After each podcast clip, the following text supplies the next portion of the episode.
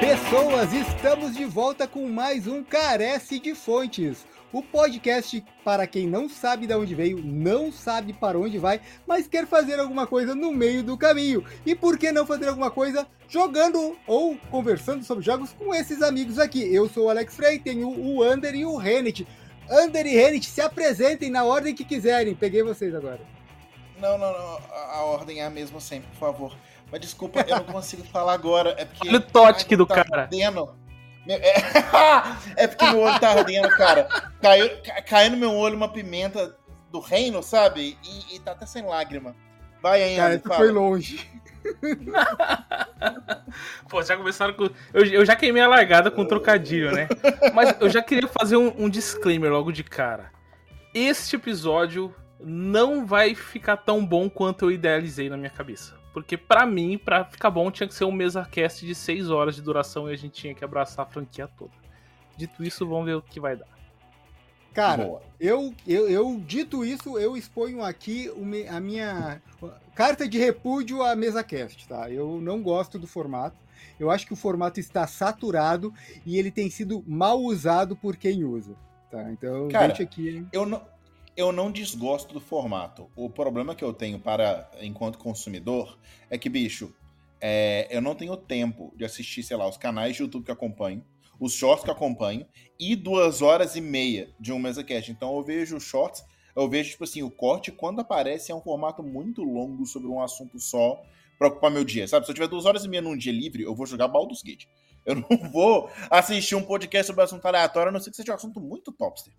Mas. Dito isso, tem. temos 58 minutos então para falar sobre o assunto de hoje. Porque dois já foram. Ah, tá. É TikTok agora. TikTok. É, TikTok. É, Cara, é, é, Cara... Totic. É Totic.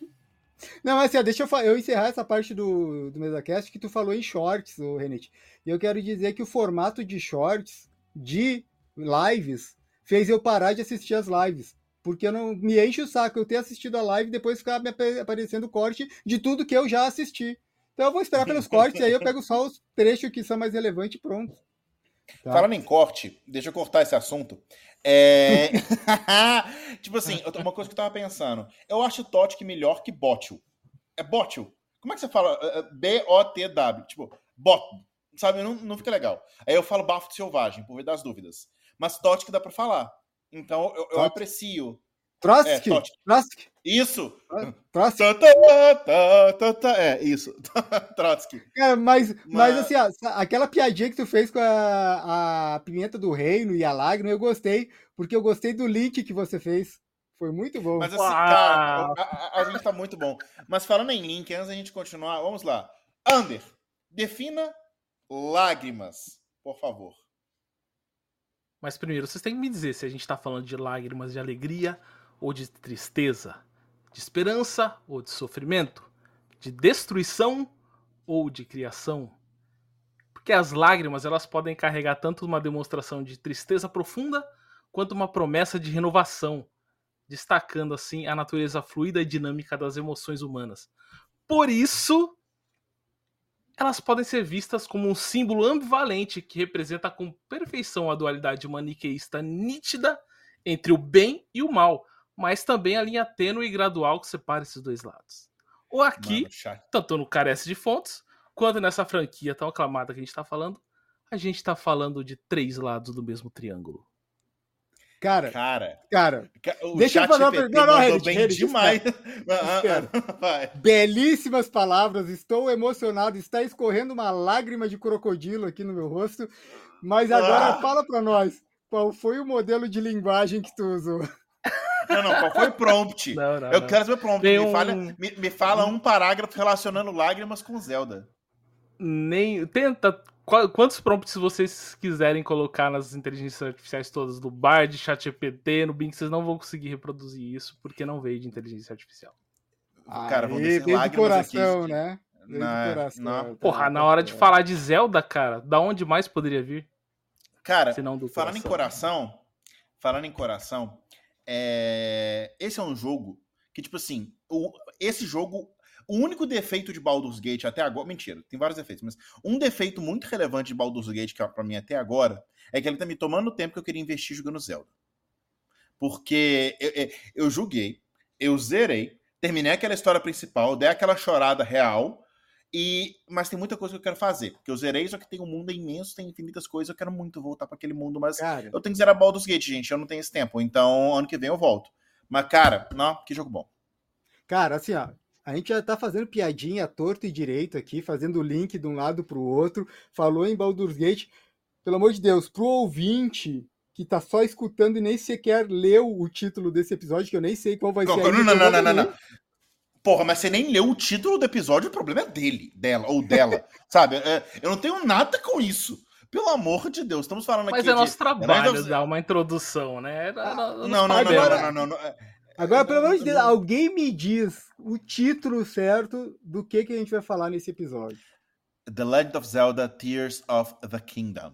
O, o jogo recente que saiu da que saiu pela Nintendo para o Nintendo Switch, também conhecido como GOT desse ano. E é isso. É, nesse momento tá concorrendo ainda, né? A gente não sabe se é. ganhou ou não. Mas nesse eu momento é um dos indicados. Não, não, não. Eu, eu, o, que eu, o, que eu, o que eu sei nesse momento, ou ele, ganha, ou ele ganhou, ou, ele tá, ou, ou, o GOT tá errado. Desculpa. Amei. Alan Wake 2 parece muito bom. É, Porteiro de Baldur 3 tá muito bom, mas, bicho, uh -uh, não dá. Eu acho que, assim, ó, meu coraçãozinho pro Alex, o indivíduo traz o caolho, CPF do traz o caolho ali, o, o TikTok do Zelda aí, ele é o melhor jogo do ano, para mim. Só que eu Mas entendo, é, eu entendo como não sendo merecedor de jogo do ano por vários motivos. Mas o Mas... principal dele, o principal dele é que o Bafo do Selvagem já ganhou e ele não é diferente o suficiente para fazer jus a um ah, segundo jogo do ano para o mesmo, basicamente o mesmo jogo com melhorias, muitas melhorias, mas basicamente Cara, o mesmo. Ó, eu acho, eu sugiro a gente não falar de jogo do ano também, porque a gente pode queimar pauta para um podcast futuro, próximo.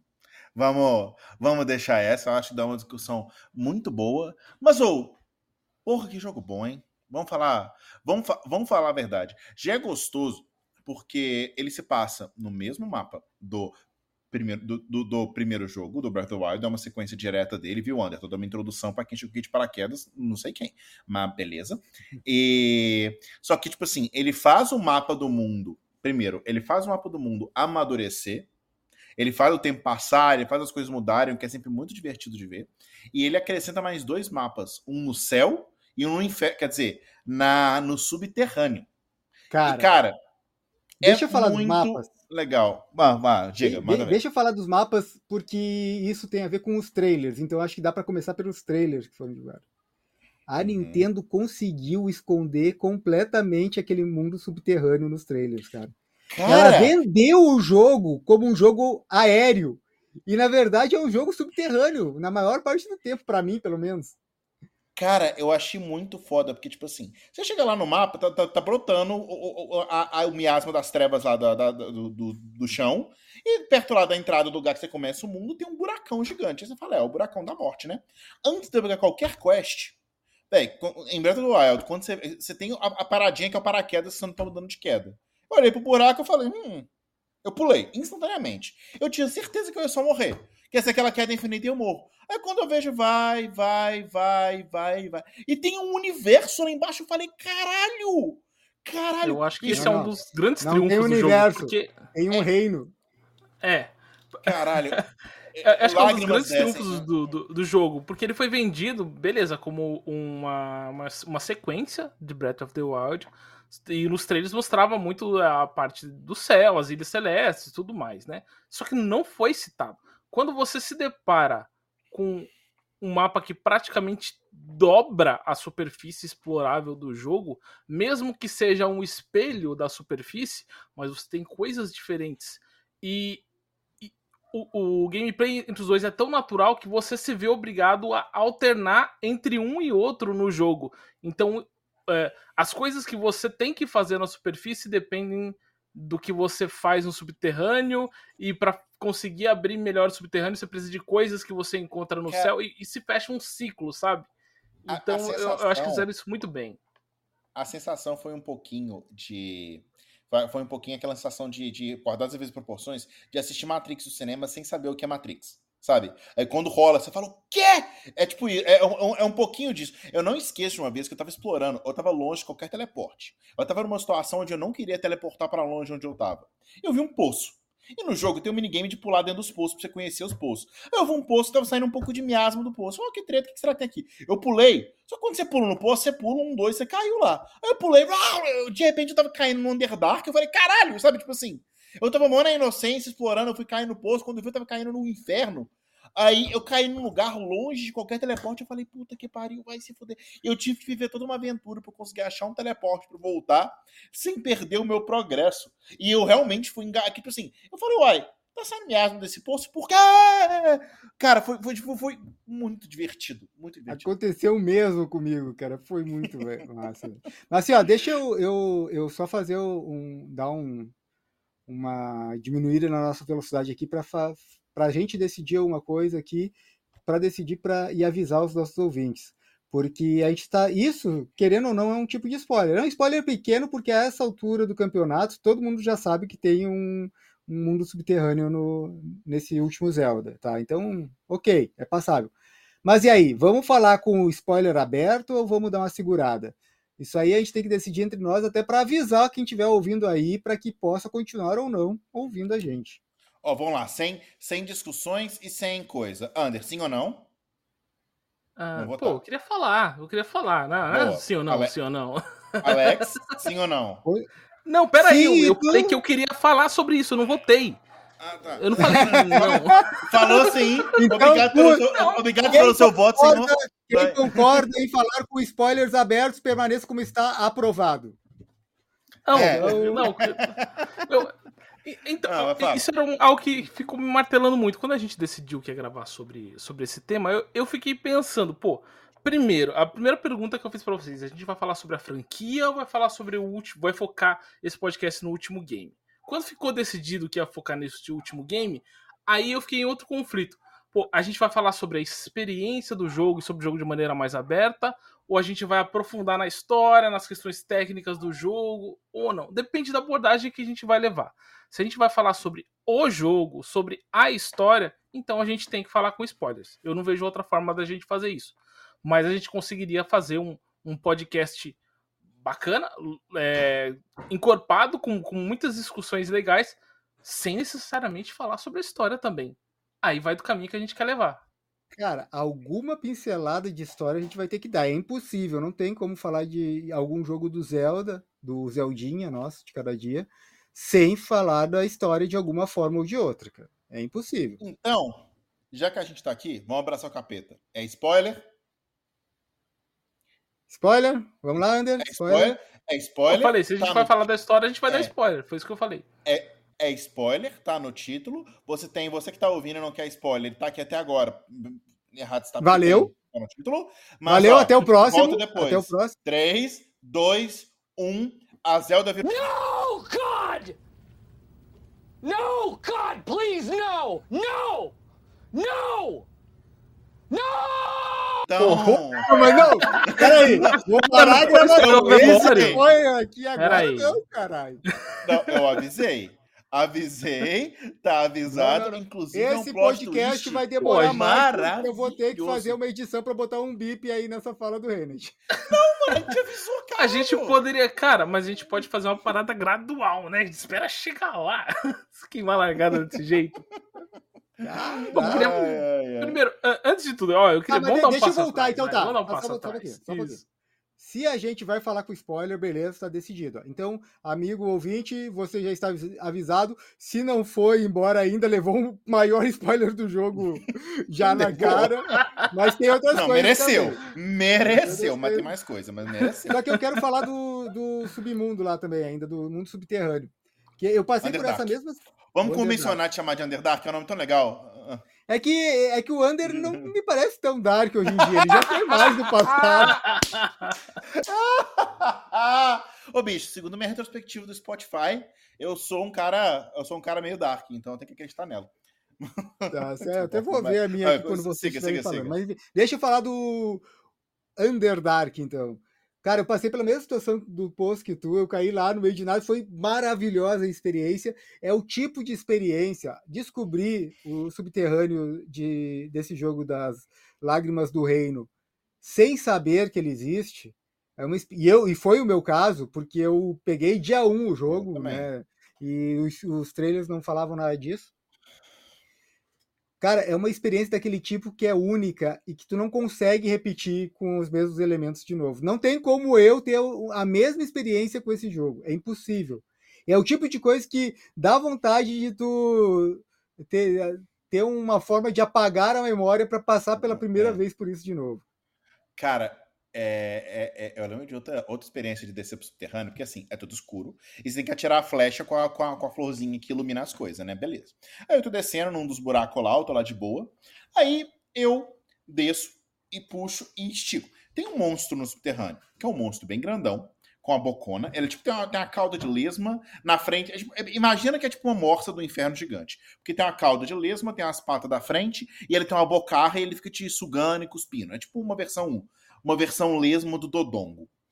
É... Bicho, é um bicho que tem uma bocarra gigante ele fica sugando. Eu tô lá descendo subterrâneo de boa, eu taco uma luz, velho. Tem um, tinha um filho da puta olhando para mim de boca aberta esperando eu cair. Tipo assim, o monstro, ele mirou onde eu estava descendo e abriu a boca. E se eu não tivesse iluminado antes de descer, eu ia descer morto. E eu, tipo assim, é, foi um momento tão, tipo assim, tão singelo, mas que eu falei, caralho, bicho, que foda. O cara ia me pegar direitinho. Ele tava assim, ah, sabe? Ai, me diverti muito. Cara, a é exploração, a exploração do Underdark foi mais da metade do jogo para mim. E o jogo, no momento que eu descobri Underdark, Uh, praticamente aquilo se tornou o jogo para mim. Isso, abrir o mapa de Underdark se tornou o jogo para mim. Eu ignorei todo o resto por um bom tempo, passei horas antes de voltar pro jogo principal explorando Underdark. Eu também. Ele tem, ele tem algumas mecânicas escondidas, né? Assim, obscuras que o jogo nunca te explica. Como, por exemplo, a questão das armas que você encontra no, naqueles pedestais, naquelas estátuas, né? É Underdark, tem né, cara? Tinha que ser obscura mesmo. Como é que não é, é, Mas é que o jogo nunca, nunca te explica. E por sinal, foi o próprio Under, do Underdark, que me explicou dessa mecânica. Se, se você não tivesse falado comigo, Under, eu, não, eu nem teria reparado que aquelas armas não apodreciam iguais as outras. Pois é, são as armas mais fortes do, do jogo. Você pode conseguir combinações ali bizarras. Não. Só que para destravar as armas de lá, você tem que fazer as coisas da superfície. Aí é. fecha aquele ciclo que eu tinha falado, né? E, e, e outra coisa que é muito legal é tipo assim: é, tem lá no Underdark você consegue enfrentar os bosses que você matou na superfície de novo. E eu fui na primeira vez, como sempre, sem saber. Eu chego num lugar aleatório que é tipo assim, tudo escuro, não tinha achado a, a, a flor que ilumina a região ali. Aí eu vejo uma, um, um, altarzinho lá no meio, lá de lugar nenhum, iluminado. Eu falo, hum, eu vou ali, vai dar uma merda gigante, tenho certeza, mas eu vou ali. Aí eu vou, faço, não sei o que, que tem que fazer, e de repente, pá, aparece o boss de novo, caralho! Sabe, ô, bicho, esses momentos valem o jogo para mim, sabe? As surpresas, as, as, emboscadas que você toma, entre aspas, você fala, uhum. que, que isso, porra! Eu acho é que nenhum bom. outro jogo te dá um senso de descoberta e surpresa tão grande quanto esses dois últimos jogos do Zelda, né? Os dois te, te proporcionam ah, isso. E Dragon's cada pessoa Dogma chega perto. Bom, não sei, não até o final. Ainda. Alex tá evangelizando a gente no Dragon's Dogma. Mas, bicho, é, é, interessante porque, mesmo quando o jogo é de mundo aberto, e ele não é tipo assim, o jogo da Ubisoft que tem mil, mil ícones no mapa, geralmente você saca onde fica cada coisa. Você vê que aquela caverna é a caverna onde vai ter um boss. Você vê que aquele canto é um canto, você não é surpreendido dessa forma. Só que o mundo é muito orgânico, então quando as paradas acontecem, é real do nada. Você fala, que caralhos é aquilo? de onde veio isso, o que, que tá acontecendo, quem sou, é, sabe? É muito, é, é, é, muito divertido. Isso tanto no Underdark quanto na superfície, cara, é muito legal. É, é, assim, o jogo ele faz um trabalho excelente, assim, um trabalho de excelência de fazer o jogador se sentir um gênio. Porque tu pensa, ah, isso aqui deve ser tal coisa, porque isso se relaciona de tal jeito e vai ser melhor ir por aqui. E aí tu faz dar certo sabe? ah, é melhor Cara, abordar desse jeito porque deve ter tal coisa por causa dessa formação rochosa aqui ou por causa desse clima e tal, e dá certo. O cara se. E aí você vai ver. Um é. E você vai ver e todo mundo fez igual a você, todo mundo teve a mesma ideia mas, é, de gênio, cara, mas a sensação que você teve é genuína. Game, game design da Nintendo é uma aula de como ensinar algo pra alguém, é muito massa. E eu vou te falar, fa- pivotando uma coisa indo, além do Underdark que a gente tá falando. Peraí, peraí, peraí, Eu, peraí, peraí, tipo, peraí. Uhum. Antes de falar além do Underdark, deixa eu só abrir um parênteses, porque eu me senti culpado aqui agora. Foi uma piadinha, tá, pessoal? Eu adoro o Dragon's Dogma, mas ele não chegou aos pés do Zeldinha, tá? É só pra vocês Ah, bom. terem. Tá, tá, Deixa eu ficar bem deletar a anotação claro que eu fiz aqui no celular pra, pra, de ratificação que eu ia exigir. Mas tá. É... Mas, cara, o que eu ia dizer é o seguinte: no começo do jogo, logo de cara, lá no comecinho, hoje eu dei spoiler do final, mas a gente volta. O, o, spoiler do final é a clickbait pra pessoa ficar até a gente, até a gente explicar como é que chegou lá. Mas no começo do jogo, que acontece? É, é, dá uma merda. O, o, o, o, o Link e a Zelda estão explorando o subterrâneo de Hyrule, encontram lá uma múmia é uma, com a mão na testa da múmia. Uma mão, tipo assim, solta na testa da múmia. A múmia revive, o Link vai dar uma espadada, a múmia come a espada e, a- come a espada e o braço do Link quase ele inteiro, desaba tudo. A Zelda cai no penhasco, o Link tenta resgatar ela, a Zelda desaparece na frente do Link e o Link apaga. Acordou no céu, com o braço enxertado, e a Zelda foi pra puta que pariu. Aí, você tem a área tutorial ali de entrada, onde você faz as coisas, vai entendendo quem é o dono do braço que você tá te usando e tal. E lá no final dessa primeira área, você. você aí você descobre que sua Master Sword ela tá apodrecida. Tipo assim, ela virou sucata. Alguma coisa comeu ela inteira. Aí, a energia lá das trevas do, do bicho. Aí você chega lá num templo onde supostamente você encontraria a Zelda. Você não encontra porra nenhuma, você encontra um altar. Aí você fala, olha que porra é essa? Você bota a espada no altar. Aí tem uma cena da Zelda pegando a espada do outro lado. E aí o jogo te revela que é um jogo sobre viagem no tempo. Como tantos Zeldas são. Cara, viagem no tempo de Zelda. Tipo assim, viagem no tempo é um trem muito difícil de você fazer direito. E Zelda. Eu não me lembro dele ter errado alguma vez, o que é incrível. Quando teve essa vez, apesar disso, eu fiquei tipo assim, hum, botou a Zelda no passado, vai gerar uma história que vai gerar um paradoxo de bootstrap, que eu aprendi o que é isso no nosso podcast de Dark, assista lá. Cara, tipo, eu falei, vai gerar, vai ser. Eu fiquei o jogo inteiro de guarda alta com essa história, com medo de dar uma cagada em termos de roteiro. Só que, na minha opinião, não só não deu, como a reviravolta que isso gera, que eu saquei, eu saquei a parada, tipo assim, onde está, porque tem duas missões grandes, né? Derrote Ganondorf, que é a múmia, e encontre a princesa. Eu saquei, tipo assim, tem- você tem que destravar 16 memórias. Lá pra nona que eu destravei, eu falei, caralho, eu sei o que vai acontecer com a Zelda. Eu sei onde ela tá. E isso, cara, é, Cara. é- é um negócio que eu arrepiei agora. De lembrar que eu Cara. saquei e que eu, e eu vi acontecendo. Mano, Eu- nossa senhora. Eu vou dizer, eu vou dizer pra ti que eu achei ótima a história, muito legal. Mas eu, eu achei, apesar de achar legal a reviravolta, eu achei ela fraca como mistério, como coisa a ser desvendada. Dá pra ver galopando a quilômetros essa reviravolta e não precisa nem abrir as nove Literalmente, porque o dragão é grande. Dá pra, Dá, exa- mas cara, eu não me preocupo quando- nem um pouco com, esse, com isso. Não, não, tudo bem, mas assim, ó, quando, eu- quando eu percebi, tem um dragão e a Zelda sumiu, eu não precisei de nenhuma memória. Tem um dragão misterioso, eles vão usar esse dragão. E a, a Zelda sumiu, eu, eu liguei uma coisa com a Cara, outra imediatamente, cara. Eu não, e eu acho que muita eu- eu- gente ligou também. eu não cheguei lá porque eu só vi o dragão da Zelda que ele voou muito mais alto, muito depois de eu pegar as memórias. Vai da ordem de cada um. Mas, tipo assim, foi tipo na quinta, sexta memória que alguém virou e falou que, tipo assim, tem um ritual que é proibido, que é o ritual de você engolir sua pedra. Que, tipo assim, tem as pedras sagradas, que são as. É uma. É, é um. Quando você fala das lágrimas do reino, o que que são as lágrimas do reino? Tem duas respostas para isso aí no jogo. Uma delas são as pedras em forma de lágrima que dão os poderes à galera. A Zelda tem uma dessas, né?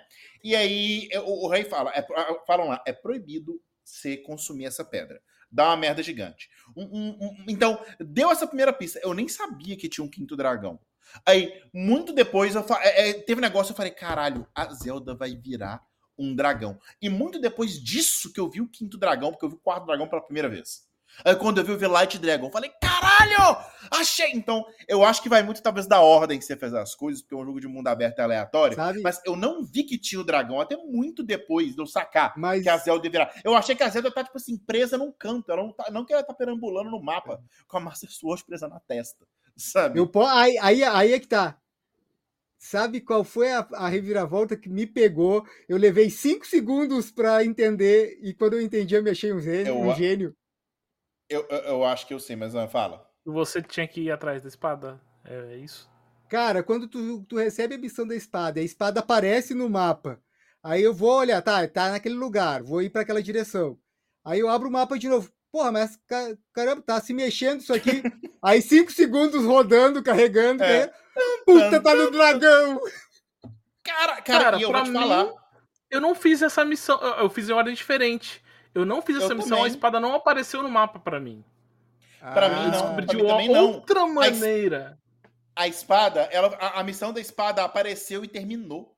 Porque, tipo assim, eu fui destravando as memórias muito antes de eu, de eu, de eu seguir com a, com a quest principal. Eu terminei eu de destravar as memórias antes. Aí quando você destrava todas, o jogo revela de maneira inequívoca, tipo assim, ó, a Zelda, ela consumiu a, a, a forma que a Zelda encontrou de chegar, de, ela estava 10 mil anos no passado. A forma que ela encontrou de chegar no tempo presente foi se transformar num dragão imortal que vai apagar a identidade dela, de quem ela é. Ela, e, e, e ela recebeu de você a Master Sword que você deu para ela, destruída, através do Tempo of Time ela se transformou nesse dragão e vai passar 10 mil anos acumulando energia para consertar a espada. É a forma que ela encontrou de chegar até você e te dar a espada para você salvar o mundo. Ela vai se perder, mas você vai salvar. A memória revela isso. Nem fala, só fala tipo assim: a Zelda tá com a espada na mão e ela consumiu a pedra. Só fala isso. Nem fala essa parte que a pedra, dragão, não sei o quê. Só fala, ela tava com a espada, consumiu a pedra e virou um dragão. Aí eu termino a memória. Nem apareceu a quest. Eu olhei pra cima, o dragão tá lá. Eu falei, me dá essa espada. Eu subi e eu fui, e a espada tava lá, porque eu vi que o dragão tava indo embora. Eu falei, não, não, não, não, não você fica aí. Eu fui correndo para chegar antes dele, sabe? Pra ele não sair do meu alcance. E aí, tipo assim, de cara, no instante que a memória foi, eu subi lá em cima, eu peguei, e eu já tava lá avançado no jogo, eu consegui segurar e pegar a espada. Bota fé, isso é muito legal. A parte que eu achei genial, que é o plot twist mais óbvio da galáxia, mas que eu não vi, é porque, tipo, o plot é: tem várias pedras sagradas, cada uma dá um poder, o Ganondorf rouba uma pedra. O plot twist que eu não vi é: no final, quando você derrota ele, ele pega o consumir a pedra e ele vira um dragão. Eu, isso eu não percebi. Eu falei: caralho, o Ganondorf vai virar um dragão. Caralho! Aí ele pega um dragão, ele te garra, ele te sobe pra cima, vai subindo, subindo, subindo, subindo. E nessa hora eu tô assim: Zelda, Zelda, Zelda, Zelda, Zelda, Zelda. Zelda. Aí o dragão da Zelda velho, não! É uma luta muito fácil, mas, cara, é, é de arrepiar. Não, não é, não diminuiu o valor, não diminuiu o valor para mim disso aí.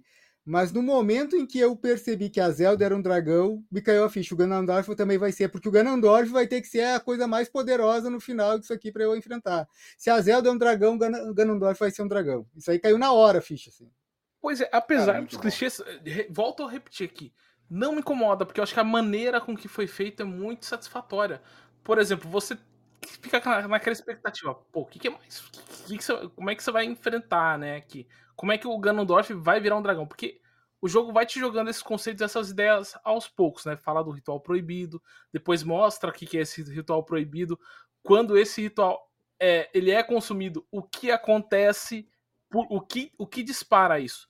E lá no final, eu, eu acho que tem uma sensação de clímax, quando você vê o Ganondorf, beleza, ele arranca a pedra, que, que ele vai fazer com essa pedra? A maneira que ele pega e enfia a pedra goela abaixo, cara, é, é um daqueles momentos que você fala, uau, nesse jogo. Muito bem feito. Ah, Mesmo que, cara, é, é, é, muito louco, cara. É muito louco. Cara, Independente se você o... esperava vir ou não. E, é, e, e, é, é massa porque o segundo significado das lágrimas do reino, porque um delas são literalmente as pedras. O outro é porque a Zelda, ao virar um dragão, ela jogou, o, o dragão chorou 16 que lágrimas espalhou elas. Isso. E, e, porque, tipo assim, a Zelda estava deixando. Porque a ideia é: a Zelda vai deixar de ser quem ela é, a identidade dela vai ser apagada, e o, o ela espalhou as lágrimas do reino para as memórias dela serem preservadas e ajudar o Link a encontrar ela com a espada, porque ela não ia poder avisar. Agora, eu vou falar com vocês, já que a gente está abordando essa parte da história, nessa primeira metade aqui do programa. A parte que eu fiquei no suspense até o último instante é se a Zelda ia ser restaurada ou não. Isso eu falei, eu não sei se vai ser. Pode ser que sim. O clássico Zelda é ser que sim, mas não sei o que, que eles vão fazer. E eles nem explicam, mas dá para entender o que acontece ali. Porque a cena final é, é acabou salvo Ganondorf, tá Zelda Dragão e pum, aparece o espírito do rei e o espírito da rainha. Os dois conduzem o poder no dragão da Zelda e o dragão volta a ser a Zelda e você salva ela. Legal, cena maravilhosa. Quando aparece Find Princess Zelda Complete, velho, com a chora agora de lembrar. Tão emocionante que foi depois de Cara, caralho a hora de jogo isso acontecer. é a primeira quest que fica ali pendente no teu, É, no teu quest Cara, log, tipo, cara. a tela toda passa branca. o jogo todo contigo. Passa aquele Cara, quest log quando- todo contigo, o jogo, cara. E- e quando aí escorre uma aquela- lágrima do jogador. É aquela luta, aí que nem a outra, aquela luta, aquele clímax, não sei o que, não sei o que. Aí chega o dragão do Ganondorf, explode uma explosão maravilhosa, top 3 explosões. Pá! A tela toda branca. Destrói Ganondorf, complete. Tipo, nossa! Cara, ah, arrepiei aqui. Não, muito São bom. detalhes, né? são Mas- coisas simples, mas que só a Nintendo sabe fazer e colocar num, jogo de videogame. Eu, não- é, Cara, eu não é- vejo isso em nenhum outro jogo. E- e- mas olha só, uma coisa que o jogo não deixa claro como é que aconteceu, mas que eu interpretei que faz muito sentido é o quê? O poder da rainha, cada pessoa tem um poder. Tem os quatro sages, tem o rei e a rainha, né?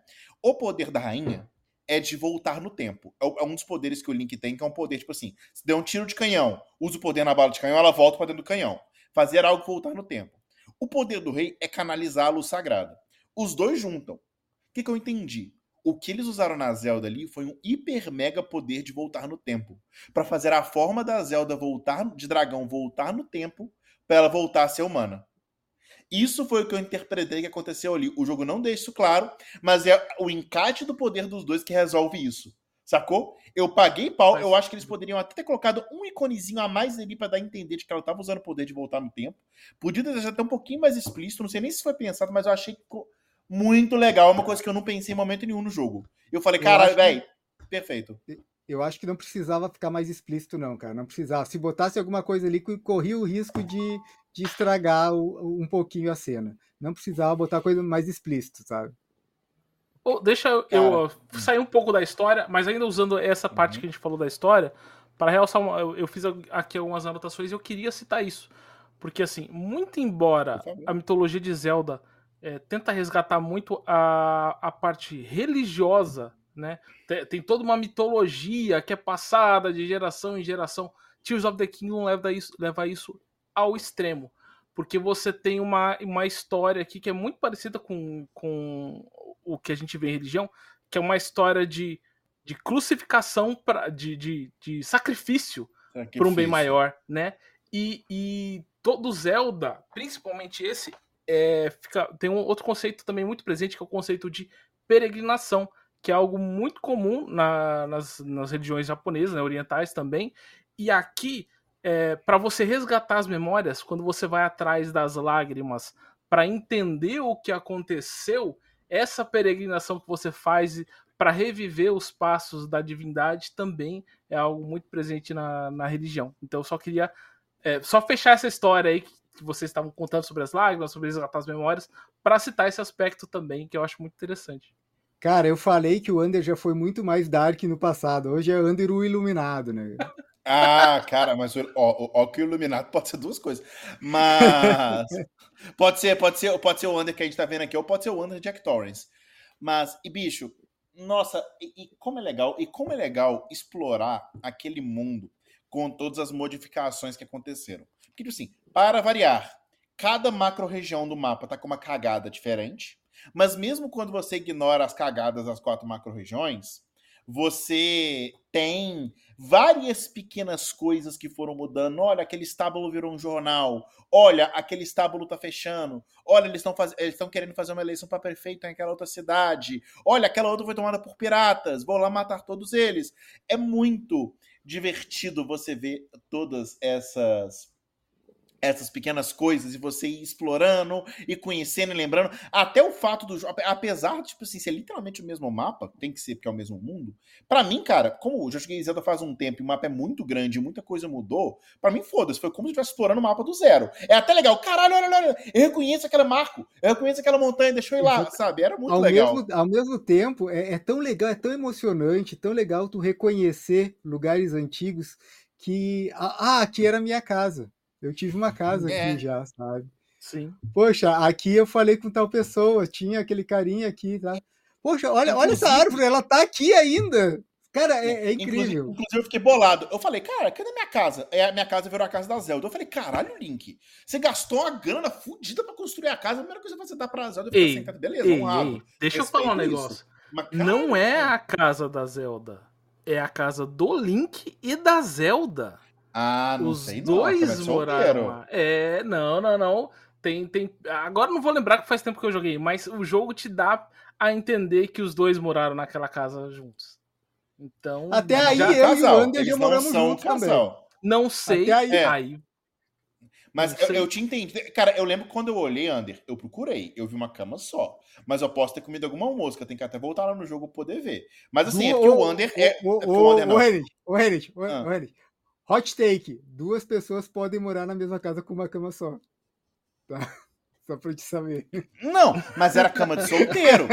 Era cama de solteiro, é isso que eu tô dizendo. É porque é o seguinte, o, o Link, ele é o guardião juramentado da Zelda. Relação é muito clara, fanfics que se fodam, sabe? Nesse sentido. Respeito todas elas, mas a, a, a- a Nintendo jamais faria isso. Então, eu, pra, pra, pro Link morar lá, eu tenho que ver a cama do cavaleiro. Não pode ser só a cama da princesa ali.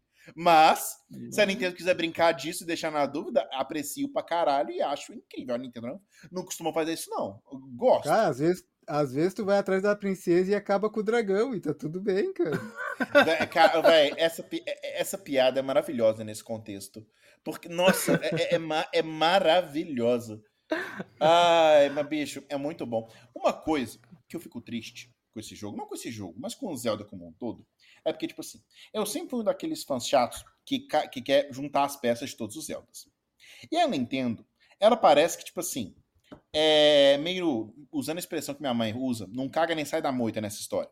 Porque, por um lado, ela lança um jogo que é sequência de outro aqui, um que é sequência ali, faz uns mini grupos, que é o Phantom, tipo assim, o Wind Waker, Phantom Hourglass, Spirit Tracks, faz o, o, o, o, o Ocarina of Time, Majora's Mask, Twilight. Princess, sabe? Fa até Twilight Princess, que faz Depois eu quero falar sobre isso. Depois eu quero falar um É, negócio sobre isso. faz a Link to the Past, a Link Between Worlds que vem antes. Ela brinca muito disso. Só que, ao mesmo tempo que ela faz isso, Mini Cap, que ela fala que é o primeiro, ao mesmo tempo que ela faz várias dessas, de vez em quando ela vai e, e ela lança ali do tempo, caralho, de tanto que a galera pede, pede, pede, a galera vai- ela lança ali do tempo, ela vai lá e faz um jogo desse, que na minha visão não tem como. Ela meio que, tipo assim, foda-se. Eu não digo nem que ele é contradiz nada da linha do tempo. Mas se passa tão no futuro e tão depois de tudo que, tipo assim, legal, gostaram da linha do tempo, beleza, a gente vai resetar tudo. E, e, sabe, tipo assim, eu vou voltar a ignorar isso porque é o que eu quero. Eu respeito essa escolha. Eles querem ter liberdade criativa e o objetivo deles com o jogo não é fazer uma linha do tempo complexa e coerente. Eles fizeram referência a tudo que aconteceu em todas as linhas do tempo, tanto no Bafo Selvagem quanto nesse. Eu respeito a escolha, mas me deixa um pouco triste, porque eu queria poder pegar esse jogo e encaixar na linha do tempo em algum lugar, ainda que fosse só um easter eggzinho. Mas a impressão que eu tive, claramente, eles falaram, tipo assim, legal, linha do tempo, beleza, mas aqui volta zilhares de anos pro passado, porque é o passado mais remoto possível do negócio, sabe? E, e, e vamos começar do zero aqui. Eu fiquei um pouco triste com isso, apesar de respeitar a decisão. É, Cara, parece assim, ser ó, uma saída fácil, né? Mas É, né, segue aí, depois eu fecho. Esse, esse negócio do, do, do passado mais remoto possível. Ah, o passado mais remoto e tinha uma tecnologia anciã desaparecida, né? Então, é remoto para quem, né? É. Sob o ponto de vista É. de quem, né? Cara, eles tinham celulares Android, eles tinham, eles tinham Nintendo Switch pra fazer as coisas, é muito bom. Exatamente. Mas assim, ó, esse negócio, An- Ander, eu sei que tu, tu quer falar isso para encerrar, mas já acrescentando o que tu vai falar, porque aqui eu consigo ler o futuro. Eu consigo ver nas lágrimas dos dragões ali o, o futuro e eu vejo que o que tu quer falar é sobre exatamente esse essa Cara, eu não consigo me concentrar porque a garça tá tentando caçar um inseto e ela tá pulando de um lado pro outro. Dá pra ver que o Alex ele tá enrolando, tá ligado? E o olhinho dele tá pro lado aqui, vocês não estão vendo a câmera. Mas enfim, foco, foco, foco. Ah, eu, eu acho que isso dá um programa, não próximo, porque a gente já conversou bastante sobre Zelda, e a gente já teve programa sobre Zelda no passado, mas um dia a gente pode conversar sobre teorias de fãs, sobre nosso. É, um, um elo com o passado, mas enfim, teorias de fãs, ah, nossas ideias de como funcionam as linhas do tempo. Por que, que a Nintendo tá cagando e andando pra linha de tempo? Que na verdade ela só quer fazer o jogo e cada jogo é isolado. Ela meteu linha do tempo para agradar fã, porque não tinha isso, não era. Não, ela faz sequência quando ela quer fazer sequência. É. Aí quando ela não quer, ela caga pra sequência. É, É, é enfim, isso, ela, ela faz o melhor jogo de cada momento. E tá tudo bem. É. Fico triste. Tudo bem. Deixa tá tudo fazer. bem, tá. Só que eu Enquanto acho tá saindo isso- o novo Zelda, pra mim tá ótimo. Eu acho isso legal porque eu acho divertido numa, numa franquia tão grande quanto Zelda, tu ficar bolando as tuas próprias teorias e ficar encaixando do jeito que tu quer. Pra mim, eu acho que eu já falei isso num episódio de podcast lá atrás, então não tem problema falar de novo. E eu acho que encaixaria num programa específico pra gente falar de teorias de fãs e, e do, da linha do tempo de Zelda e tal. Que eu vejo, eu interpreto os jogos de Zelda como se passando uh, na mesma todos na mesma linha, tá? E sendo a mesma história, muitos sendo a mesma história, contados por tribos diferentes, por grupos étnicos diferentes. Uh, Mais um aspecto pode... religioso da parada que eu trago que eu tava falando. Oral, o contexto de cada região, tradição né? oral, sim. Dentro do contexto de cada região. Então, não, talvez nem todos, mas muitos jogos são o mesmo, a mesma história contada sobre outro ponto de vista. Sabe? Eu, e eu acho isso bacana também, cara. A, a, a, propósito, deixa eu compartilhar um momento muito, muito legal que eu vivi. A, a minha noiva, ela é dos animes, ela não é dos videogames. Ela teve uma confusão real que eu fui ao Japão, como quem ouviu o último programa soube, e eu tirei uma foto de um link tamanho real, inclusive baixinho, mas tamanho real que tinha na Nintendo, e ela falou assim, amor, você não pode trazer isso para casa, sabe? Brincando, mas que ela falou assim, não pode trazer um Zelda em tamanho real. Ah, eu achei que ela tá. Não, mas eu achei que ela tá fazendo de piada. Eu falei, amor, o nome é Link, esperando que ela fosse da minha cara. Sabe? Tipo assim, não, eu sei, ela falou assim. Uai, mas não é a lenda de Zelda? Quem é Zelda, então? Ela ficou confusa real, mano. Foi Zelda é o tá dragão. É, Zelda é a princesa que, que, que, no final das contas, isso eu falei, no final das contas é a princesa que tem o poder de salvar o mundo. Você é o guardião que encontra ela e coloca ela no lugar para ela poder fazer o que ela precisa. E isso é uma coisa interessante. É a lenda de Zelda. É sempre a, é sempre a Zelda, tá ligado? Você é o enabler ela é muitas é das vezes. É, é, é, não, acho que é você, mas tipo assim, você é o enabler, ou você é o enabler da Zelda fazer tudo, ou a Zelda, você só consegue por causa da Zelda. No Ocarina of Time, sem o poder da Zelda, você não consegue. No Breath of the Wild, você é o enabler pra Zelda ir lá e fazer. Então, é, é, é, eu achei que foi uma confusão, mas acho, acho a explicação que eu encontrei, eu fiquei, mas é verdade. É sempre a é. Zelda no final que salva todo mundo. Você só eu chega ainda... até ela e libera ela, sabe? Eu ainda tô esperando pelo jogo The Legend of Link que tu joga com a Zelda. Eu ainda quero esse Cara, jogo um dia. Ia ser incrível, jamais vai acontecer, mas ia ser incrível. Por que não? Não oh, tem deixa jogo eu falar, da agora? Eu, deixa eu falar, senão eu vou perder o time do que eu ia falar. É, boa, boa. Já fazendo uma ligação com, com a parada do, do Japão, né? Cultura japonesa, o último episódio já fazer isso aí também. É, vocês estavam falando sobre ah, tecnologia antiga tal. Isso na verdade foi baseado em um período japonês mesmo, né? Tem, tem a, a galera lá, eu acho que o Eiji Onuma até falou, né? Que ele pensou na, no período, não sei como pronuncia, se é Yomon ou Jomon, né? Foi um período Tinha tablet japonês, nesse período? Tem, não, não, cara, mas a, aí, ó, a cerâmica era Y muito... é Y, aí, ó. É, então, é, é e tipo, é, não, é, não era tecnologia Cara, como a gente conhece, né? Mas a, o, o estilo arquitetônico, o estilo da, da, do artesanato daquela época, então lembra, né? E era uma cultura Cara, que ficou perdida. Porque 14 mil isso, anos antes de Cristo. Isso muito é muito interessante porque a gente, fica, a, a, a, gente se lembra sempre de que a, a humanidade não tem obrigação nenhuma de andar para frente. Coisas podem se perder sabe? Tanto que, por exemplo, o que a gente conhece de história leva à parte, o que a gente conhece de história ocidental. Um dia eu perguntei, uma amiga minha que é professora de história, eu falei, por que, por que a nossa história começa no Egito? Por que não começa antes? Ela fala, porque a nossa história começa dos gregos, os gregos começaram do Egito, que eles escreviam. Antes disso, a gente não achou informação nenhuma. Então, tipo assim, pensando que você tem templo aí de, de 12 mil anos atrás, que tem tempo construído e tal, toda a era do bronze, época dos fenícios, antes e tal, aconteceu antes da, do Egito que a gente estuda, tem muitos milhares de anos de história humana que simplesmente é. desapareceram. Vai ter tecnologia mais avançada? Não, não vai, não é isso que eu tô falando, mas o fato de existir uma cultura e uma história que é desapareceu completamente, é redescoberta, é uma parada que é super legal e que super bate com, tipo assim, com o que existe mesmo. Eu boto muito fé sem inspiração. E o problema, o problema é que os registros antes do Egito eram feitos em disquete magnética e se apagaram. E a gente não consegue acessar mais hoje em dia. Cara, eu vi num desenho, eu tava assistindo a segunda temporada de Invincible. Eu vou falar, velho, vai, vai, vai, na sala tal, pega o CD tal e me traz. O cara fala, legal, o que é um CD? Não, não é Invincible, não. Era Cat Lasso, tava vendo. Sabe? O cara já legal, o que é um CD? Aí eu, foda-se, esquece, não vai, não dá pra explicar. O cara, tem muita gente. Muito, velho tem muita gente que acha que o símbolo de salvar nos programas é um símbolo não, de salvar. Isso, isso é real. Acho que minha cunhada, que tem tipo 26 anos, eu não sei, eu posso, ter, eu posso estar lembrando errado, mas alguém, tipo, 25, 26 anos que eu perguntei um dia, eu não sabia. Falei, que símbolo é esse? Que, que, que símbolo é esse? Ah, o símbolo de salvar. Não, não, não. Eu sei, mas que artefato físico ele representa? Ah, não sei. Tinha um, não tinha? Aí eu, tipo, nó. Já qual, levei tanto PowerPoint pra escola num disquete, tá ligado? Qual a relação de uma fita cassete e uma caneta Bic também? Muita gente não sabe. Não, não pergunta essa pra essa galera que é um mimeógrafo que eles não sabem. É, Cara, que mime- saudade. é- Agora cara, escorreu uma lágrima aqui do, com a saudade do cheiro do mimeógrafo. Cara, mimeógrafo aí, vocês, vocês são muito mais idosos que eu, não sei o que é não, tá? Mas eu só conheço, eu só sei o que é o nome. Mas a, a fita cassete, um primo meu de 23 anos, eu perguntei pra ele, qual a relação da fita cassete com a, com a caneta Bic? Ele falou, não faço mais remota ideia. Eu- é, é- Renate, é real. Ele falou o que, que é uma fita cassete. Renate, É. eu, vou, eu vou te explicar. Vou te explicar e tu sente o drama. Imagina tu na, sei lá, na metade do ensino fundamental, quarta, quinta série por aí, tá? Vai ter Hum. prova. Período Iomon, mais ou menos, 14 mil antes. Período Iomon, vai ter prova. Isso é real. Eu passei por isso, o Ander passou por isso, tá? Isso é Eu, real. eu, eu, eu por vi isso. aqui, eu vi aqui, é um trem que, tipo, se, se, se rola um rolo Calma, e ele calma, vai imprimindo. calma. Não. Xerox e impressoras são máquinas muito caras para uma escola pública.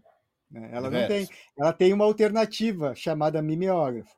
Imagina uma máquina de fazer guisado, mas para papel, que não vai moer ele, só vai passar no rolinho aí dele para ele ser no outro.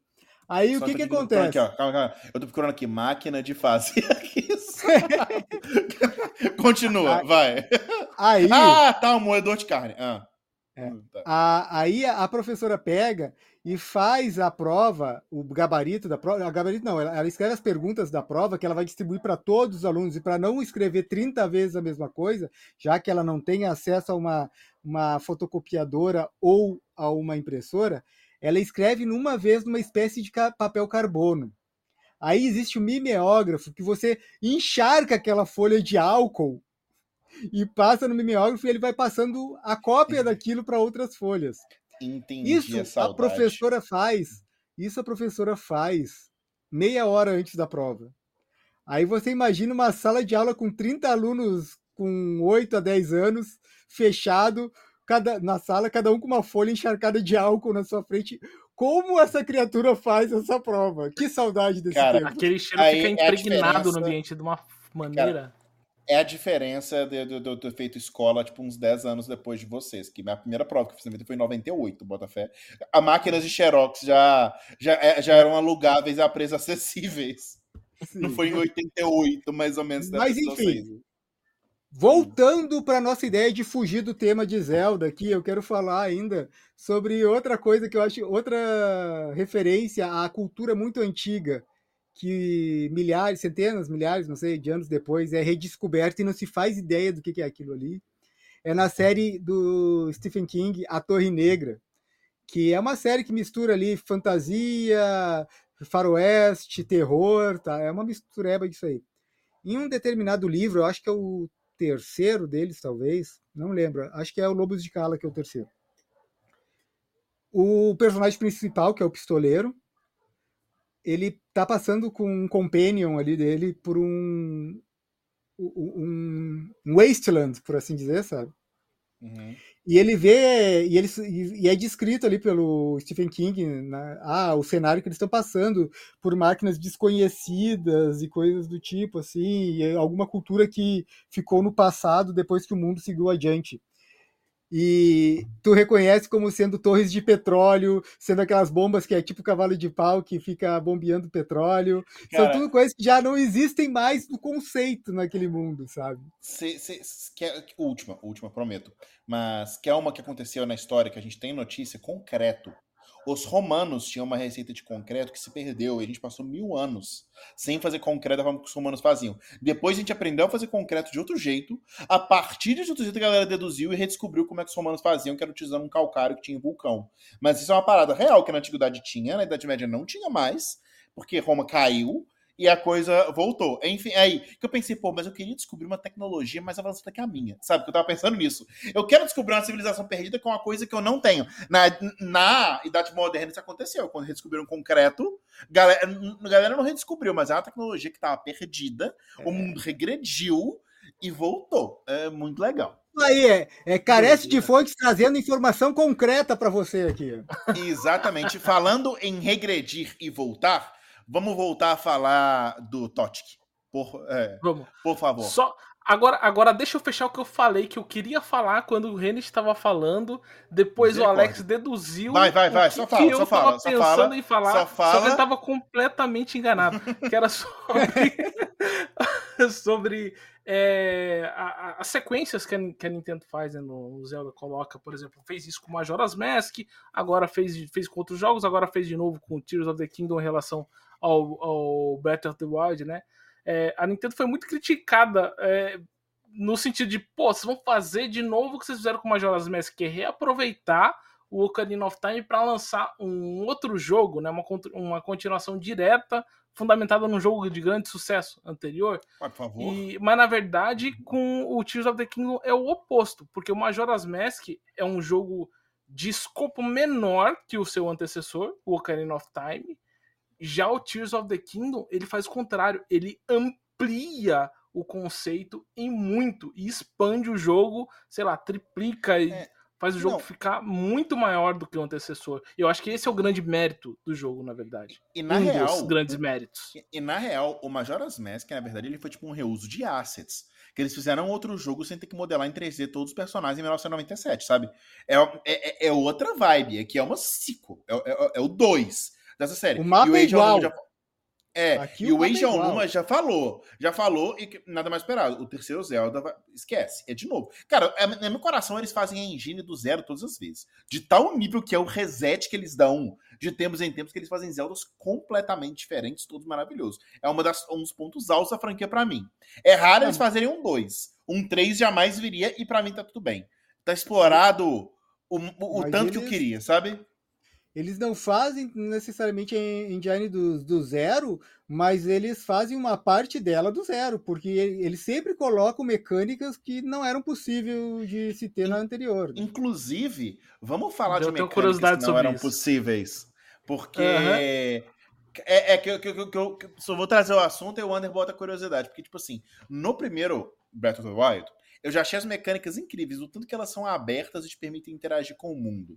Saca? Que você tem a mecânica de magnetismo, você tem a mecânica de, de, de criar gelo, você tem a mecânica de, de, de stays, você tem várias mecânicas, a mecânica, tem várias mecânicas muito flexíveis, muito legal.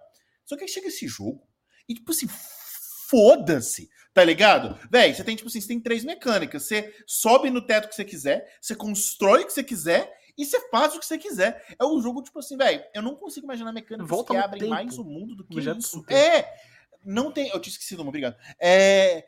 Cara, eu não consigo imaginar mecânicas que abrem mais o mundo pra exploração do que isso. Tipo assim, em termos de gameplay, de você ter que montar e fazer e tal, cara, muito doido. Eu senti falta, porque no DLC do. do só pra terminar, aí eu, eu vou em você. No DLC do Breath of the Wild, você pega uma moto, que é a sua Divine Beast, uma Harley Davidson. O jogo convenientemente esquece que ela existe nesse negócio. Só que você não sente tanta falta, que daqui a pouco você avança um pouco, você consegue Tu fazer. faz a tua moto. Literalmente fazer Uhum. a sua própria moto melhorada. Voadora. Sei lá, se você não. quiser. Cara, aviões, cara, o que, eu, o que eu fiz de avião com míssil, é- nossa, é muito divertido. Uhum. Pois Mas é. fala. Cara, não, que eu ia falar com essas habilidades. Imagina você desenvolver um jogo com essas habilidades que te dão uma liberdade tão grande, os cuidados que você tem que tomar pra não quebrar o jogo, né? Porque não tem como você prever tudo que Hum. Cara, o jogador vai fazer, né? Spe- Speedrunner deve fazer a caralha no Totic. Eu tenho certeza. Mas pra gente que tá jogando ficou imperceptível. Porque, tipo assim, como que é um Sim. mesmo mapa, com poucas modificações relativamente falando, e ele funciona mesmo cheio de mecânica que abre Funciona. bizarramente o que você pode fazer pra Exatamente. explorar. Agora a curiosidade que eu ia falar. Por exemplo, a habilidade acende, que você é, pode é, a atravessar um teto. Aperta um botão e liga pro diretamente- subterrâneo. Não pode. Acende. Acende. Senão- Senão o nosso ouvinte leigo vai ficar todo, todo boiando. É uma habilidade que você pode atravessar o, o teto imediatamente acima de você e sair na, na parte de cima, né? Eu tava lendo, é aí a curiosidade que eu ia falar. Eu tava lendo isso. Essa habilidade, a ideia para essa habilidade surgiu a partir de uma funcionalidade de debug que eles tinham no- durante o desenvolvimento, que era mais fácil você acessar a parte de cima. Aí um olhou pra cara do outro e falou assim: pô, isso aqui, se, se isso aqui fosse a habilidade do Link, não, vamos colocar isso agora. E aí eles começaram a desenvolver e a parar as arestas pra e isso esse não jogo, quebrar totalmente o jogo, né? Eu imagino, vai ficar muito mais difícil mudar, modelar as coisas. Mas vai ficar muito mais divertido. Caso encerrado, vão fazer. E é isso. Não, e isso torna o jogo assim muito mais divertido mesmo, porque tem partes que seria muito chata se tu tivesse que fazer toda a volta pra chegar naquele lugar, sabe? Inclusive, isso dá mais liberdade pros desenvolvedores criarem áreas novas. Tipo, caverna pra caralho que eles botaram. Caverna não Underdark. Caverna de superfície mesmo. Tipo assim, Desde uma montanha, vocês entenderam. É, eles fizeram caverna pra caralho com a tranquilidade, que no instante que você fala, velho, cansei. Você usa essa habilidade, você o arpa pra cima da montanha, inclusive é divertido. Tipo assim, onde caralho eu tô? Você vai andando, andando, andando sai... na caverna. Aí você sai do, na, do lado do bicho muito mais forte que você e se ferra. Mas tudo bem, faz parte. Ah, já, ah, já aconteceu. Muito embora, eu não, eu não cheguei nos Lionels desse Zelda ainda, tá? Que é o monstro mais forte que tem no jogo. O, o primeiro Lionel que eu enfrentei era o que você enfrenta no caminho até o Ganondorf. Lá no final. Eu falei, olha o Lionel, oi! Oi, oi! eu gastei metade de tudo que eu tinha pra derrotar Eu só ele. vi, eu só vi eu só vi Lainel. Eu não joguei muito, assim. Eu joguei, terminei o jogo, mas tem muito mais coisa que eu poderia ter explorado. Que eu trabalho, vida, boleto, a gente tem que seguir adiante, né? Mas uh, eu só vi uh, Lainel no subterrâneo. Fora esse no caminho pro, pro Ganondorf. No, no jogo normal mesmo. Eu, só eu passei boa parte do tempo lutando contra eles na, na superfície para farmar é, mais, materiais para fundir melhor com as ah, armas. Tem farmeiro, ah, tinha habilidade né, de fusão também, né? Que você não citou. É, é, cara, respeito completamente o seu direito a farmar, mas só de você falar, me vem memórias de transtorno de estresse pós-traumático do, do treinando. Do treinando meu, meu, meu Sindaku, meu Sindaku pra derrotar a Milk Tank da Whitney, sabe? Tipo, Pokémon Gold em Silver. Que é, é, é, a atividade mais insuportável que existe em joguinho. Ah, não, agora eu fiquei bom, cara respeito mas, você. Mas no caso, mas é divertido porque é, a mecânica para você lutar é divertido um porque é diferente é do que doido. qualquer outro inimigo. Porque você tem que aprender o timing dele, você é. tem que saber Você não pode errar. É, é, isso. Tipo assim, é, então, você, você tem três vidas contra isso. ele. Porque, tipo assim, é, você, e... erra, você, você, erra a primeira. Na segunda esquiva que você erra, você toma uma cacetada que, tipo assim, velho, você não volta, não. Não, é, aí agora eu fiquei indignado, que o Under vem aqui me farmar a Lainel e vem me dizer, ô, ô Trasgo, tá muito difícil esse negócio do Dragon's Dogma aqui, o que, que eu tô fazendo de errado? Cara, Trasgo, stop, Não, stop trying to make Dragon's Dogma happen, it's not gonna happen. Mas fica a referência aí pra Meninas Malvadas, mas, bicho, vários pequenos momentos muito interessantes. Eu lembro de um momento que eu tava enfrentando um Talos, que é tipo um golem de pedra gigante, e ele me deu um murro. E o murro me jogou no penhasco. Cara, é um clássico, né? Tipo assim, mundo aberto, explorando, ele me deu um murro. Não, não, não, não, não! E eu não consegui voltar, porque era muito alto. E, tipo assim, fui pra outra área, outro rolê, achei outro NPC, me distraí com outra quest, eu voltei naquele Talos 10 horas de jogo depois, sabe? Mas, cara, hum. ai, coisas assim que são, são muito divertidas. Ah, é, um elogio que eu não posso deixar de fazer. O, o, rapidinho. O, o, o Bafo Selvagem tem bosses, os quatro bosses lá, eu achei muito legais. Legal.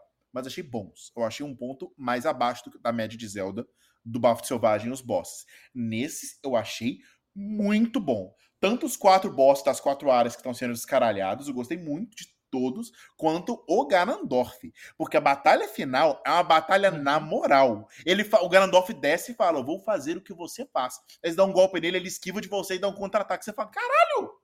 Outra pessoa é. pode fazer isso. E você tem que vencer a si mesmo. É, e aí você, ele começa a te tirar a vida, aí você começa a comer pra recuperar a vida. Aí ele começa a te tirar seu coração, você não pode mais recuperar a vida. Você fala, caralho, filho da puta. Eu, uhum. ele te bota numa situação de gameplay em que ele tá literalmente de igual para igual contra você. É uma batalha. Essa assim, é a verdadeira batalha final, né? Porque é, a, a, do dragão não conta, porque é ela é fácil, mas é, é, show, é, mas pra, é pra você jogar. Ver. É, é, é, pra você jogar maravilhado ali. Ah, que legal, que bacana. É. A batalha do chefe final mesmo é anterior. E, e, e, e, inclusive, eu achei legal porque os sages que você recruta ao longo de todo o jogo são úteis. Porque, tipo assim, no Bafo Selvagem, eles meiam Ganondorf. É isso. Você pega quatro robôs gigantes e os quatro robôs gigantes dão um cuspe no Ganondorf e o Ganondorf perde metade da vida. Maneiro, visualmente interessante, mas quando eu vejo um, um, lagarto gigante, eu espero ver o lagarto gigante lutando que nem um lagarto, não tacando um raio da boca. Mas, nesse caso, é, Pô, cada cara. É o que eu queria ver no, é o que eu queria ver no Zelda. Mas nesse caso no Totic, tipo assim, na hora que você vai enfrentar o Ganondorf, ele invoca primeiro um, exército pra você matar, tudo sem poder recuperar a vida. Ele invoca um exército, você destrói o exército. Os Sage te ajudam. Legal, ajudam é bom, mas não é ótimo. Depois, ele, ele invoca todos os bosses que você enfrentou pra você enfrentar de novo num Gauntlet, para depois você enfrentar ele. Só que cada Sage que você destravou antes de chegar lá, anula um boss pra você. Ele dá um tapinha no seu ombro e fala: ah, ah eu solo esse cara aqui. A última vez a gente lutou junto, eu não preciso mais de você, não. Eu mato esse cara aqui, você quer adiante. Eu falei, caralho, eu dei moral. Sabe? Eu não vi a luta maravilhosa do Sage Goron contra a, a, o caranguejo de lava gigante, mas, porra, dei moral pra caralho. Eu falei, é, eles foram úteis mesmo. Sabe? Depois é. eles ainda chegam, te ajudam um pouco, tomam uma cacetada, mas enfim, muito bom. Nessa questão final é, é assim, acho que o, o, o, jogo anterior, o Breath of the Wild, o final, o final dele era, sei lá, quebrava o clímax assim, sabe? Porque você esperava uma coisa muito grandiosa e ele não te entrega. Agora o final do, do Tears of the Kingdom, ele é grandioso, ele entrega realmente uma batalha épica com participação daqueles personagens que, que você ajudou e que te ajudaram na jornada, Cara, né? Então ele te Quando o dragão o, o, Ganondorf dragão morde o Link e vai subindo, que não falei no começo. Ele começou a subir, eu fiquei assim, Zelda, Zelda, Zelda, Zelda, Zelda, Zelda. E ela tá vindo lá de longe, fica uns 15 segundos de cena dela chegando lá de longe, sabe? Eu, Zelda, Zelda, Zelda, e ela vai, pá! Ela dá uma rasgada, velho, é muito bom. E daí, tipo assim, a Zelda não te deixa cair, ela te faz voar, e você derrota ele, não, velho. Que legal. A batalha final é muito fácil contra o dragão, não é passar. Aquilo não é batalha final. Aquilo é, o... é, é só pra, sabe? É, é, é a sua catarse ali. É, exatamente. É a calmaria antes de você chorar, né? No, no, com o final de verdade. É, cara, ah, a, a, tela branca, destrói Ganondorf complete, e depois quando você cai abraçado com a Zelda no, no, no rio, Find Princess Zelda. Nossa, o bicho, essa, essa me desmontou. Foi tipo, eu, ah, caralho. Porque, cara, porque, tipo assim, eu tinha 35 a 40% de, de, de, de mim achava que a Zelda ia ficar dragão. Eu falei, caralho, vai ser um final trágico. Eu imaginei que não ia ser, porque a Nintendo não faz isso, mas eu acreditei o suficiente para emocionar na hora que eu resgatei, tá ligado? Aí, porra, mano, caralho, que recompensador. Recompensador mesmo. Eu vejo que vocês aí estão no é, é, Zelda, esse Zelda TikTok aí tá 11 de 10 para vocês, né? Mas aí eu Sim. vou levantar uma questão. Não, pode, a gente pode encerrar o podcast. Isso aqui ah, tá ótimo. Pode chorar, pode chorar, pode chorar. Não, mas o programa é sobre uma... lágrimas. É. Não, é uma última questão rapidinho, porque eu vou ter um, uma opinião sobre isso que talvez surpreenda vocês. Teve algum ponto no jogo que vocês se decepcionaram um pouquinho que seja, ou que acharam que foi, tá, isso não foi tão legal? Sim.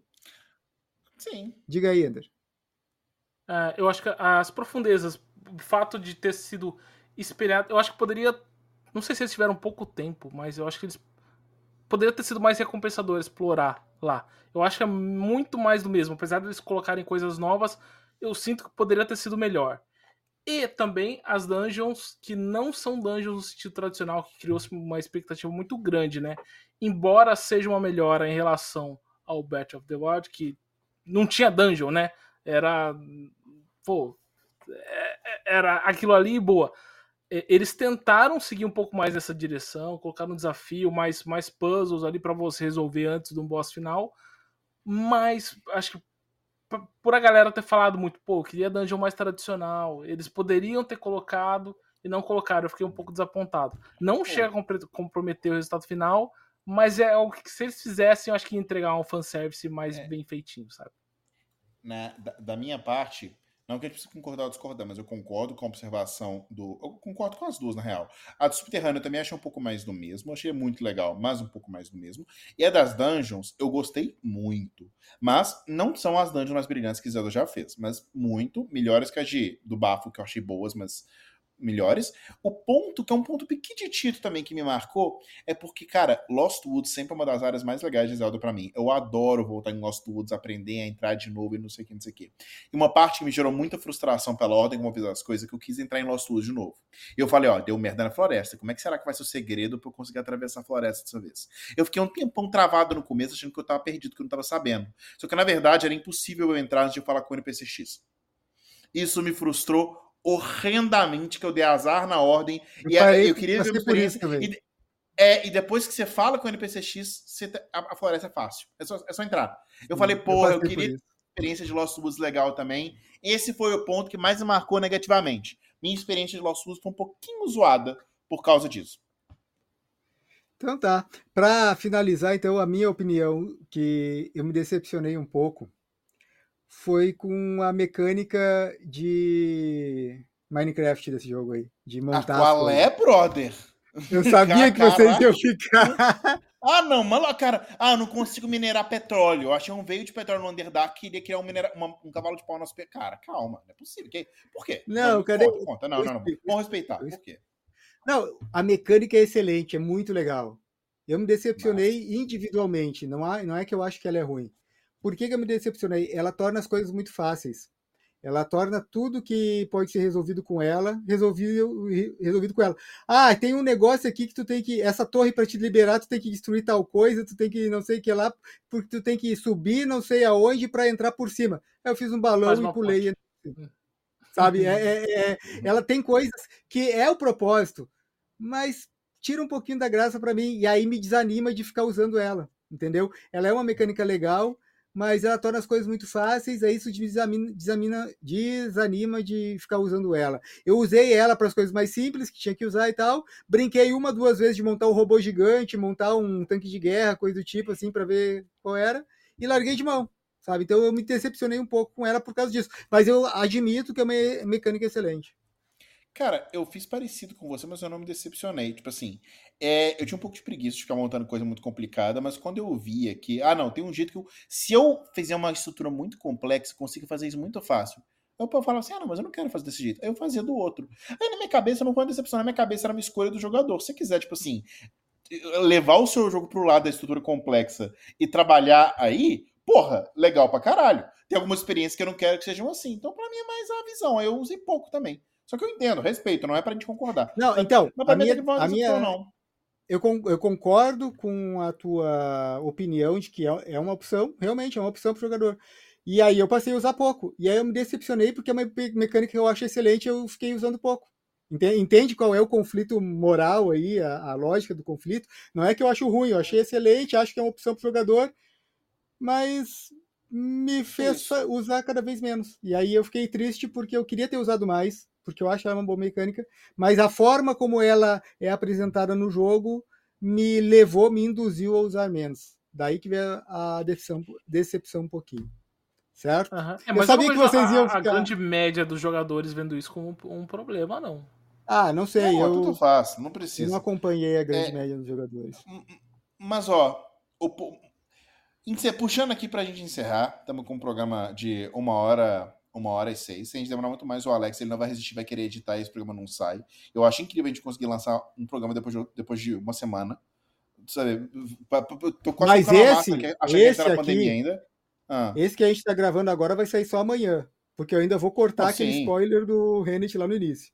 Ah, qual é, brother? Mas, enfim, o, o ponto é que, tipo assim, cara, é um jogo maravilhoso. Eu brinco falando de Game Awards e tal. Vamos fazer um programa sobre isso, mas, tipo assim, regardless, cara. É, é, é, pra variar, eu sou fã demais da Nintendo. As experiências que eu tenho são muito maravilhosas e este. Ai, não foi exceção. Que jogo bom, viu? Puta merda. Não é perfeito, como nenhum nunca foi, nem nenhum nunca vai ser, sabe? Mas porra, que jogo bom, sabe? Dragon's Dogma é, é ri, gostei, chorei de Totti, que não de Dragon's Dogma. É, ri, gostei, chorei, sabe? Lutei, fiquei tenso. Foi, foi, cara, porra, tudo na medida. Muito bom. Muito bom. Eu vou considerar essas tuas palavras de encerramento desse programa, Renate. Acho que está bem colocado. Sim. E aí eu passo pro Under. Under, o que, que tu quer falar antes de encerrar? Boa. Não, eu queria falar que para mim, Zelda sempre foi uma experiência muito intensa. É um jogo que me marca desde, desde a adolescência. Eu sempre gostei muito. Eu tenho duas tatuagens até hoje. Uma delas é de Zelda. E muitos momentos marcantes né, foram premiados na minha vida pelo Zelda. E o Tears of the Kingdom, é, eu, eu, sei que desperta um sentimento cada pessoa. É um jogo muito, muito pessoal. Cada um experiência, experiencia de um jeito diferente. E para mim, por um lado, por outro, por bem, por mal, foi uma experiência é, muito particular e que eu nunca tinha experimentado antes, porque eu joguei Tears of the Kingdom no pior período da minha vida. Tava passando por um momento mais difícil da minha vida.